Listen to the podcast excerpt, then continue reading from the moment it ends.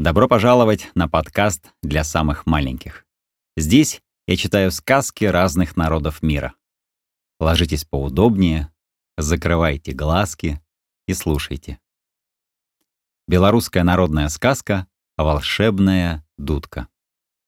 Давно ли это было или недавно, так ли было или не так, теперь уже никто об этом не знает. Ну, так расскажем вам то, что деды своим внукам рассказывали, а внуки своим внукам. Когда-то жили люди в одной стране, в мире и согласии. Земли много, всюду просторно, один другому не мешали, а случится с кем беда, друг другу помогали, беду одолевали. Да вот повадился летать откуда-то в те края страшный-престрашный змей. Начал он летать, людское добро забирать, к себе в змеево логово таскать. Натащил добра и девать некуда. Задумал он тогда хоромы себе строить, а сам работать не умеет, да ленится. Не привык змей работать. Начал людей он ловить, свое змеево логово носить. Наловит людей и заставляет их строить хоромы, глубокими рвами их окапывать, высокими насыпами обсыпать, густой оградою окружать а своим слугам, Тиунам и Гайдукам, велит людей не жалеть, бить и наказывать их. Работают люди на змея, день и ночь трудятся, горюют, свою горькую долю проклинают, прежде времени умирают. А змей хватает все новых людей, понастроил себе людским трудом столько хором, что не счесть, проложил между ними дороги, нагородил оград до чистоколов. Пухнут люди с голоду, мрут как мухи, и чем дальше, тем хуже. Нету от змея спасения. Но вот состарился змей, ослаб и лежит, еле дышит, не может уже хватать людей и таскать их добро. Тем временем змеевы слуги, Тиуны и Гайдуки, сами панами заделались и начали из змеевых хором расползаться, за людьми гоняться. И стало людям еще горше от панов, чем от того змея. Нигде от них не укроешься, все царство заполонили. А чтобы не быть на людей похожими, повыдумывали себе паны разные новые имена да прозвища. Кто волком назвался, кто медведем или другим зверем, кто коршуном, вороной, а кто деревом каким-нибудь.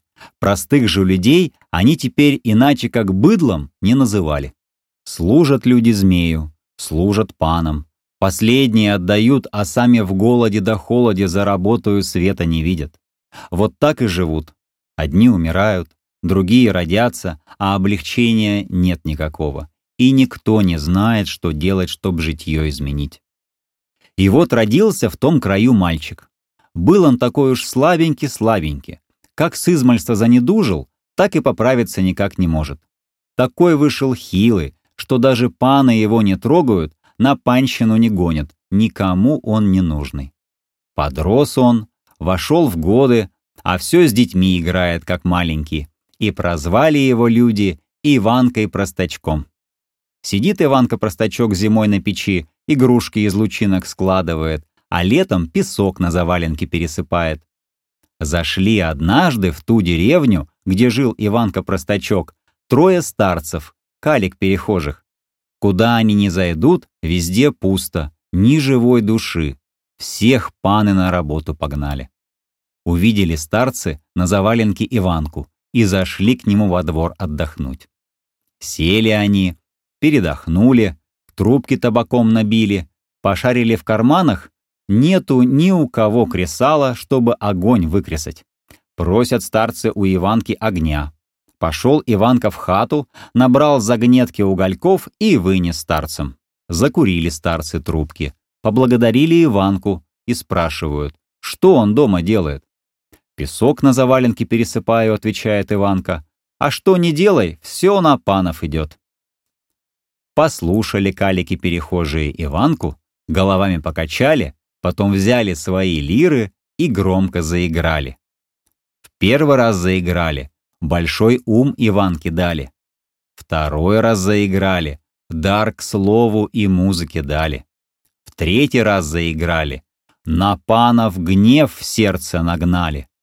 Ушли старцы, И чует Иванка, как стало светло у него в голове, как гнев на панов закипел в сердце.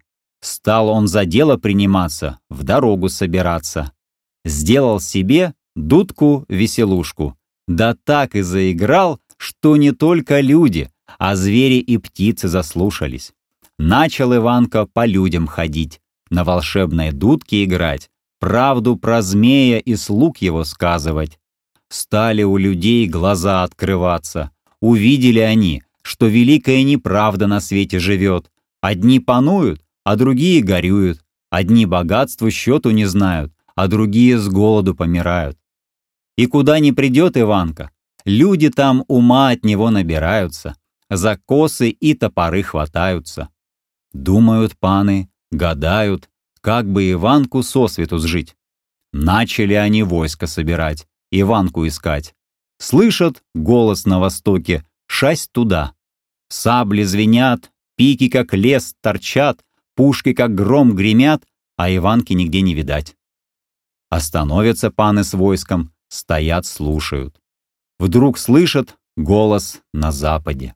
Иванкина дудка играет, людей научает, на великий бой подымает. Только щекот идет, гуляет от села к селу, от края до края. Кинутся паны на запад, кони вихрем летят, сабли звенят, пушки стреляют, а где Иванка не знают.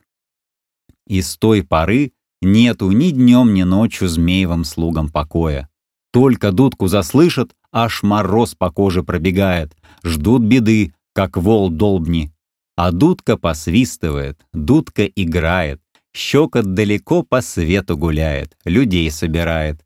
Его не поймать, ни пушками расстрелять. Всюду дорогу он пробивает, никаких преград не знает. Играет дудка, играет. Панов тревожит, а придет пора, их всех уничтожит. Белорусская народная сказка «Дятел, лиса и ворона». Выдолбил дятел в осенне дупло, сделал гнездо и вывел деток, трех дятликов. Растут маленькие, и радуется дятел. Выращу, думает деток, будет мне в старости помощь. Но недаром говорится, кабы у дятла не длинный нос, никто б его не нашел. Не умел он радоваться про себя, а раструбил на весь лес о своих детях. Кого не встретит, всем хвастается. Ох, и какие же у меня славные детки, и умные, и пригожие. Других таких деток ни у кого на свете нету. Прослышала об этом лиса. Захотелось ей отведать молодых дятловых птенчиков. Но как их достать из гнезда? Лазить на деревья лиса не умеет. Растит дятел деток, кормит, поет, а лиса у осины похаживает, скалит зубы, да все думает, как бы ей дятловых птенчиков сосвету сжить. И придумала, наконец. Подходит раз к осине и давай хвостом по дереву стучать. Высунул дятел голову из дупла. «Ты что, лисичка, делаешь? Зачем моих деток пугаешь?» «Вот как», — говорит лиса, — «а у тебя и дети есть?» «Есть», — говорит дятел, — «и такие славные детки». «Ну так гони их вон, да и сам выбирайся, а то я сейчас дерево буду рубить». «Зачем тебе дерево рубить?» «Как это зачем? Распилю на дрова, печь топить буду». «Ой, лисичка, ой, матушка», — начал упрашивать дятел, «дай сперва деток выкормить, а потом и руби дерево. Куда ж я теперь с малышами-то денусь?» А лиса еще сильнее стучит хвостом по дереву. «Не могу я ждать, пока ты детей выкормишь. Кто ж виноват, что ты как раз на этой осине гнездо устроил? Разве мало было деревьев в лесу? Оно-то и правда, говорит дятел, деревьев в лесу много, но кто мог знать, что вот эта старая гнилая осина понадобится тебе на дрова? Прежде чем гнездо делать, надо было у меня спросить, злится лиса. Сам виноват, почесал дятел свою пеструю голову. Что ж мне теперь, лисонька, делать? Посоветуй. Облизнулась хитрая лиса, повертела хвостом и говорит. «Сбрось мне одного дятлика, тогда не буду рубить дерево». Подумал дятел. «Жаль, дитятка, да что делать, хоть двое ему останутся». И сбросил одного птенчика. Подхватила его лиса, побежала за куст и съела. На другой день приходит опять. Сбрось еще одного дятлика, а то дерево буду рубить. И давай хвостом по осине стучать. Как не упрашивал дятел, а пришлось ему еще одного дятлика сбросить. Понравились лисе дятловы птенчики. Спустя денек пришла она снова. Жаль дятлу последнее дитя отдавать, он и говорит. «Погоди, лисичка, хотя бы до завтра. Дай мне еще хоть немного детяткам утешиться». «Ладно», — согласилась лиса, — «приду завтра».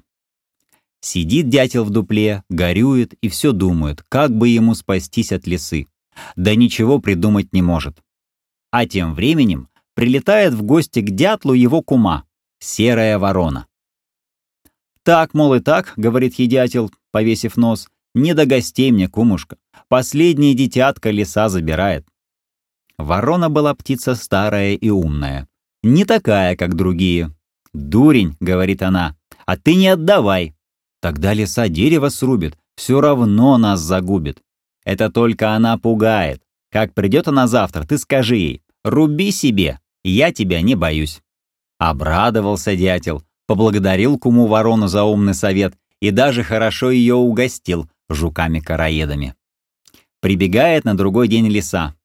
«Ну, дятел», — говорит, — «давай, что обещал, а то сейчас дерево срублю». А дятел высунул свой длинный нос из дупла и говорит, «Руби себе, я тебя не боюсь». Удивилась лиса, откуда дятел ума-разуму набрался. «Кто это тебя научил так говорить?» — спрашивает она. «Моя своячница, ворона кума», — смело ответил дятел. Обозлилась лиса на дятлову куму, серую ворону. «Постой же», — думает, — «я этого тебе не прощу». И ушла, глотая слюну. Думала она, думала, как бы отомстить вороне, и, наконец, надумала. Выбежала на полянку, легла и прикинулась мертвой. Увидела это с дерева ворона, а обрадовалась, неплохая еда валяется. Тут она крыльями мах-мах и вмиг возле лисы очутилась. Сперва клюнула ее в хвост, чтоб проверить, правда ли лиса мертвая, а та даже не шелохнулась, лежит как неживая. Ворона осмелела, подпрыгнула к голове и уже собралась было клюнуть в глаза, а лиса как схватится и цап ворону за ногу. «Ага!» — засмеялась лиса, оскалив зубы. «Попалась ты мне на обед вместо дятлова птенчика. Будешь знать, как дятла учить». «Ну что ж», — говорит ворона, — «ты перехитрила меня. Теперь я только одного боюсь, чтоб ты не мучила меня так, как твоя мать мою мучила». А как же она мучила? Я что-то не припомню. Да ты тогда маленькую была. Так расскажи. Ладно, расскажу, согласилась ворона. Дело было так. Твоя мать поймала мою мать. Вот как ты меня сейчас. Ну, понятно, перебила ее лиса. Моя мать была не такая глупая, как твоя. «Да-да», — ответила ворона, — «она и вправду была умная, не захотела есть мою мать с перьями. Перья-то ведь они невкусные». «Конечно, невкусные», — подтвердила лиса. «Так вот, а, твоя мать что сделала? Взяла два решета, посадила в них мою мать, потом сложила решета вместе, да так пустит их с крутой горы, так на моей матери и перышка не осталось. Все дочисто осыпались. Бррр, ужаснулась ворона. Ведь это для нас, ворон, самая страшная мука. «Хорошо же», — подумала лиса, — «не буду и я глупей своей матери». Достала она два решета, посадила туда дятлову куму, да и пустила решета с крутой горы. Решета разъехались в стороны, а ворона поднялась и полетела на дерево. Так ворона перехитрила лису.